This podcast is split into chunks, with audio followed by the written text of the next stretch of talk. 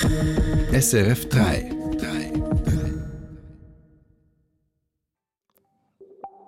Nationalbankchef Thomas Jordan tritt nach zwölf Jahren im Amt zurück. Warum er aufhört, gleich zu Beginn der Sendung. Der Bundesrat will weniger Geld als ursprünglich geplant in die Kulturförderung stecken. Warum das für Diskussionen sorgt. Und in acht Jahren soll die zweite Gotthardröhre für Autos befahrbar sein. Warum die Großbaustelle in der Region Hoffnungen weckt. Um das und mehr geht's jetzt im Info 3. Mein Name Michelle Scherer. Es war die Überraschung heute Morgen. Der Präsident der Schweizerischen Nationalbank Thomas Jordan kündigte seinen Rücktritt auf Ende September an. Wir haben bereits am Mittag darüber berichtet. Wirtschaftsredaktor Pascal Lago hat heute Nachmittag mit Nationalbankpräsident Thomas Jordan gesprochen und hat ihn als erstes gefragt, weshalb er denn zurücktritt. Ich bin jetzt äh, zwölf Jahre Präsident der Schweizerischen Nationalbank. Das ist schon eine lange Zeit. In den letzten Jahren hatten wir große Herausforderungen. Es war immer stürmisch. Jetzt sind wir etwas in eine ruhigere Zeit gekommen. Die Preisstabilität ist wiederhergestellt. Wir haben Inflation unter zwei Prozent. Die Finanzstabilität ist gesichert worden. Und da bin ich zur Überzeugung gekommen, dass das jetzt der richtige Zeitpunkt ist äh, für einen Rücktritt. Sie hatten phasenweise gesundheitliche Probleme, viel Stress, nicht zuletzt bei der CS-Krise. Wurde der Druck des Amtes zu groß? Ist das auch mit ein Grund für Ihren jetzigen Rücktritt? Nein, das ist kein Grund. Ich fühle mich absolut fit. Von dort her könnte ich noch lange Präsident bleiben.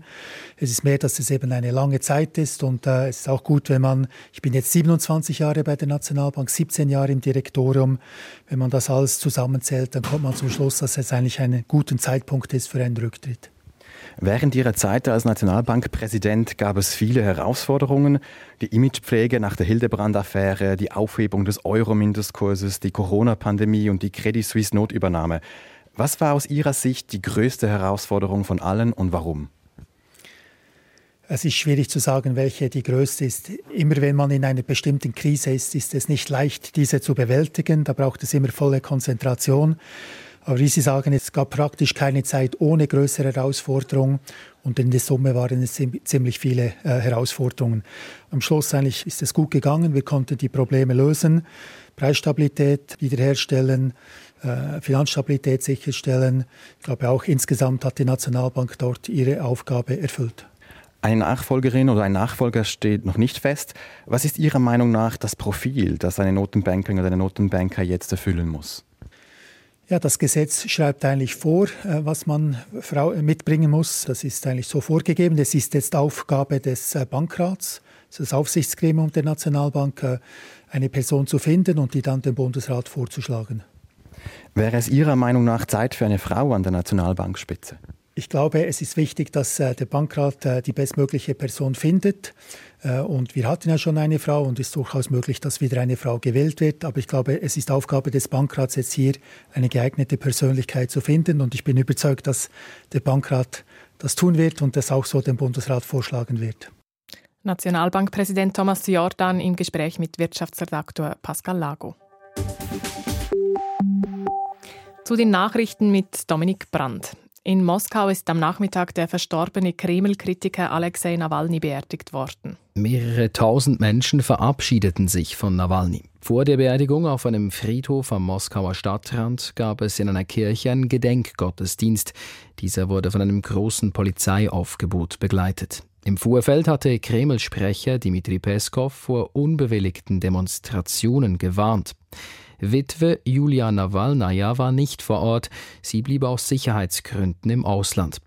Alexei Nawalny war Mitte Februar in einem Straflager in Sibirien gestorben. Unterstützer und auch verschiedene westliche Regierungen machen die russische Regierung für den Tod Nawalnys verantwortlich. Die Schweiz zeigt sich zutiefst besorgt nach dem Tod von Zivilpersonen während der Verteilung von Hilfsgütern in Gaza. Das Außendepartement EDA schreibt, solche Vorfälle seien inakzeptabel und eine Aufklärung unerlässlich. Während der Verteilung von Hilfsgütern sind gestern nach Angaben der extremistischen Hamas mehr als 100 Menschen getötet und hunderte weitere verletzt worden. Zu den Umständen gibt es widersprüchliche Angaben. Info 3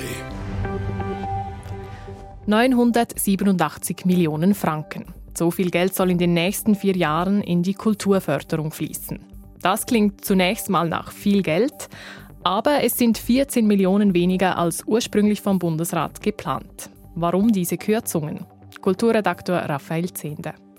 Mit inhaltlichen Überraschungen wartete Bundesrätin Bohm-Schneider an der Medienkonferenz nicht auf.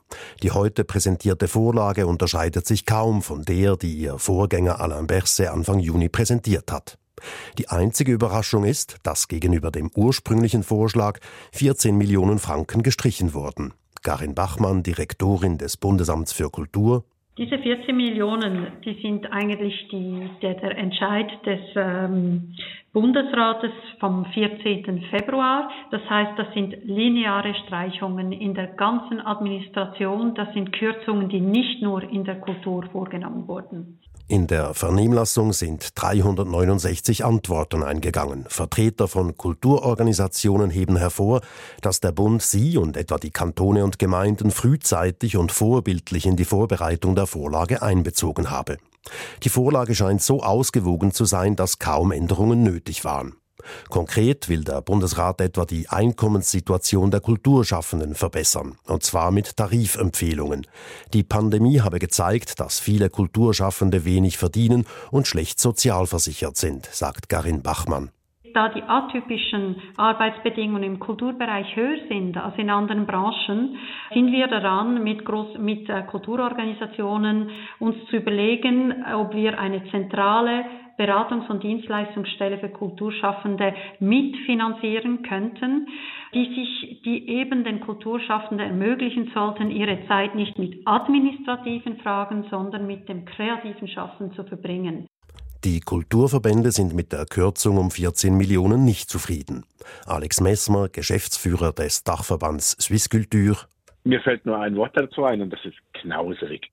Sein Verband habe einen Teuerungsausgleich von mindestens zweieinhalb Prozent verlangt, was allerdings die Kürzung gegenüber der vorigen Kulturbotschaft von 2020 bis 2024 nicht aufgewogen hätte. Die Pandemie hat dem Bundesrat auch gezeigt, wie prekär eigentlich die Situation bei den Kulturschaffenden ist und dass das auch wirklich angekommen ist beim Bundesrat. Das ist schön. Allerdings scheint es nicht 100 Prozent angekommen zu sein, weil in der Ausformulierung, auch wenn es darum geht, dass Kulturschaffende gefördert wird, dann als erstes 14 Millionen zu streichen. Das ist nicht unbedingt das Zeichen, das wir erwarten. Die Kulturbotschaft geht nun zur Beratung ans Parlament. Er steht in vielen Gärten in der Schweiz, der Kirschlorbeer. Neu anpflanzen darf man ihn aber bald nicht mehr. Der Bundesrat verbietet gewisse invasive und gebietsfremde Pflanzen und will so verhindern, dass sie sich ausbreiten und Schäden anrichten. Damit setzt er einen Wunsch des Parlaments um. Neben dem Kirschlorbeer gilt das Verbot ab dem 1. September unter anderem auch für den Schmetterlingsstrauch oder den Blauglockenbaum. Für Pflanzen, die sich bereits jetzt in Gärten befinden, gilt das Verbot nicht. Eine Meldung vom Sport. Die Triathletin Daniela Rief hat ihren Rücktritt auf Ende dieser Saison angekündigt. Es sei Zeit, ein neues Kapitel aufzuschlagen, teilte die 36-jährige Soloturnerin mit. Sie könne stolz sagen, dass sie alles erreicht habe, wovon sie je geträumt habe. Daniela Rief ist zehnfache Weltmeisterin und Weltrekordhalterin über die Ironman-Distanz. 2015 und 2018 wurde sie zudem zur Schweizer Sportlerin des Jahres gekürt.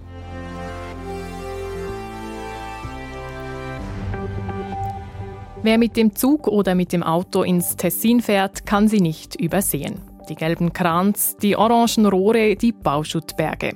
Alles Material für den Bau des zweiten Autobahnstraßentunnels durch den Gotthard. Nächstes Jahr fangen die großen Bohrarbeiten an. Bis in acht Jahren dann soll die zweite Röhre befahrbar sein. Die Bauarbeiten wecken Hoffnungen in der Region. Aus Airolo, Caroline Türkauf. Oskar Wolfisberg versprüht Optimismus. Der Gemeindepräsident von Airolo blickt in das große Loch im Berg, wo in einigen Jahren die Autos in Richtung Norden verschwinden. Eh, Wir arbeiten jetzt viele Jahre hart, damit Airolo neu erstrahlt, wenn dann der Tunnel fertig ist. Bis dahin sorgt die Straßentunnel Großbaustelle für viel Arbeit. Und das kommt wie gerufen für die Leventina. Das Tal also, das in den letzten Jahrzehnten vor allem mit Arbeitsplatzabbau von sich reden machte. Die Baustelle soll dem Tal neues Leben einhauchen, besonders dem Bausektor. Nicola Bagnovini, Direktor des Tessiner Baumeisterverbands. Wir stehen vor zehn Jahren voll interessanter Arbeit. Es geht nicht nur um die Bohrarbeiten im Tunnel, es geht auch um die ganze Arbeit drumherum. Zehntausende Tonnen Material müssen weiterverarbeitet werden. Wir wollen die Firmen vor Ort beschäftigen. Das gibt Arbeitsplätze im Tal. E. Gute Aussichten also. Nächstes Jahr beginnt die Arbeit mit der ganz großen Bohrmaschine. Es werden insgesamt rund 450 Arbeiter in einer Gemeinde mit knapp 1500 Einwohnern. Das heißt, jeder Dritte im Dorf hat irgendwie mit der Baustelle zu tun. Von diesem Trubel kann das Dorf finanziell nur profitieren, sagt Gemeindepräsident Wolfisberg. Die negativen Aspekte will er aber nicht ganz ausblenden. Alle wissen, dass die nächsten zehn Jahre auch schwierig werden. Wir haben viele unbekannte Gesichter, viel Lärm, viel Dreck und noch mehr Verkehr. Eh, e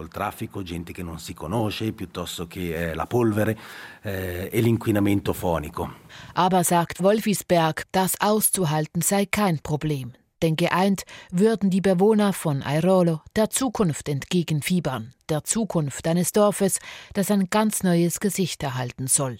Bei Airolo geht nämlich die Autobahn unter die Erde, wenn der Tunnel fertig gebaut ist. Das Tunnelaushubmaterial wird zum Dach der Autobahn. Wie Airolo aussehen soll, ist noch nicht klar. Nur so viel es soll kein zweites Andermatt werden. Klar ist, was auch immer genau passiert, für die Gegend um Airolo kann es eigentlich nur aufwärts gehen.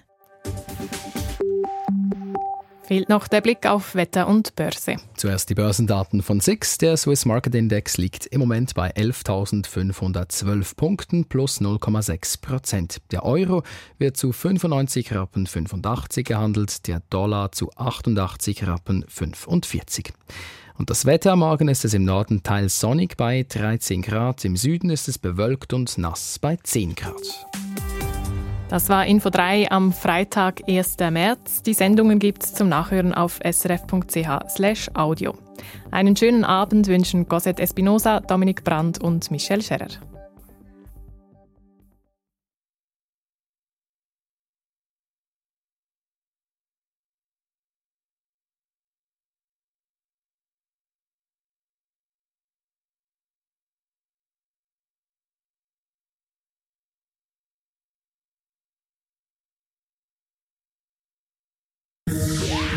Sendung von SRF3. Mehr Informationen und Podcasts auf srf3.ch.